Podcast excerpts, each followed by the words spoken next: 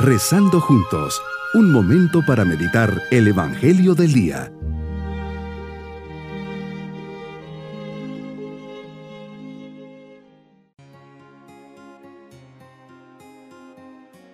Les encomiendo al comenzar este día viernes de la primera semana del tiempo ordinario.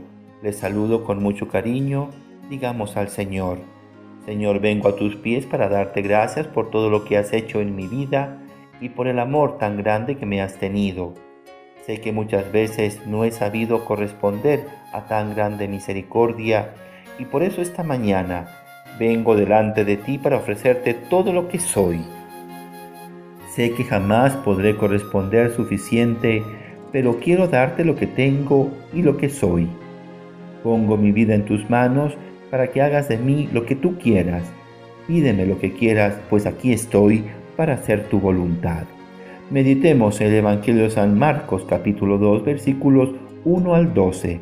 Señor, vuelves a Cafarnaúm, se corre la voz de que has llegado a casa.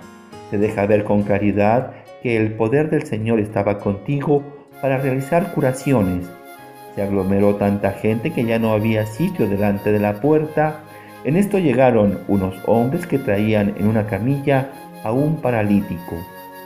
Se esfuerzan por colocarlo delante de ti, utilizando todos los recursos, cualidades e ingenio, sobre todo la fe, queriendo ser instrumentos de salvación, lo suben a la azotea lo descuelgan con la camilla a través de las tejas y lo ponen en medio, delante de ti. Conscientes de la compasión, de sentirse parte de una comunidad y queriendo poner sus buenas disposiciones individuales al servicio de los demás, lo llevan ante ti para que lo sanes y le devuelvas la dignidad de Hijo de Dios. Durante tu ministerio Jesús ejerciste a menudo el poder divino de perdonar los pecados. Lo maravilloso de tu palabra es la fe del enfermo, pero resalta la fe de los que lo llevan y su intercesión es decisiva. Así es, Señor, viendo la fe de aquellos hombres, le dices, Hijo, tus pecados te quedan perdonados. La fe va tomada de la mano del perdón de los pecados y el perdón de los pecados se identifica con la curación del paralítico especialmente cuando ves la cerrazón de aquellos que están escuchando y viendo.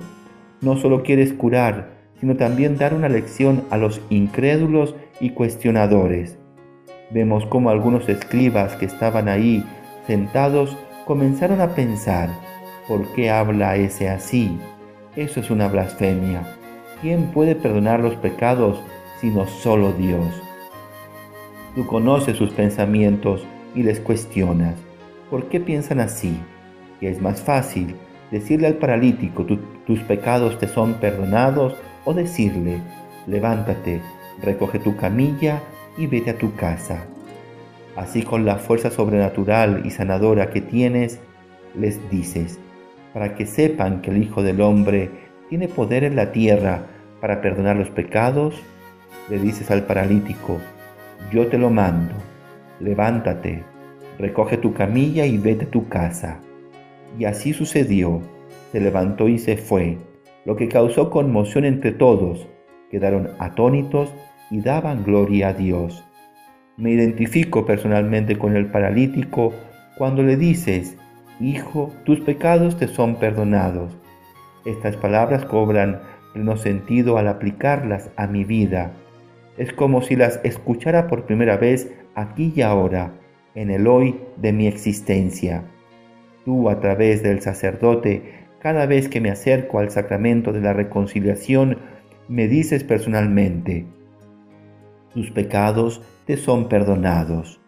Señor, que jamás vea el perdón de mis pecados como algo dado por descontado, como un derecho propio adquirido o como una obligación tuya y menos como un acto que no tiene demasiado valor. Puedo acostumbrarme a este encuentro en la confesión sin darme cuenta de lo que supone este encuentro íntimo de mi alma contigo.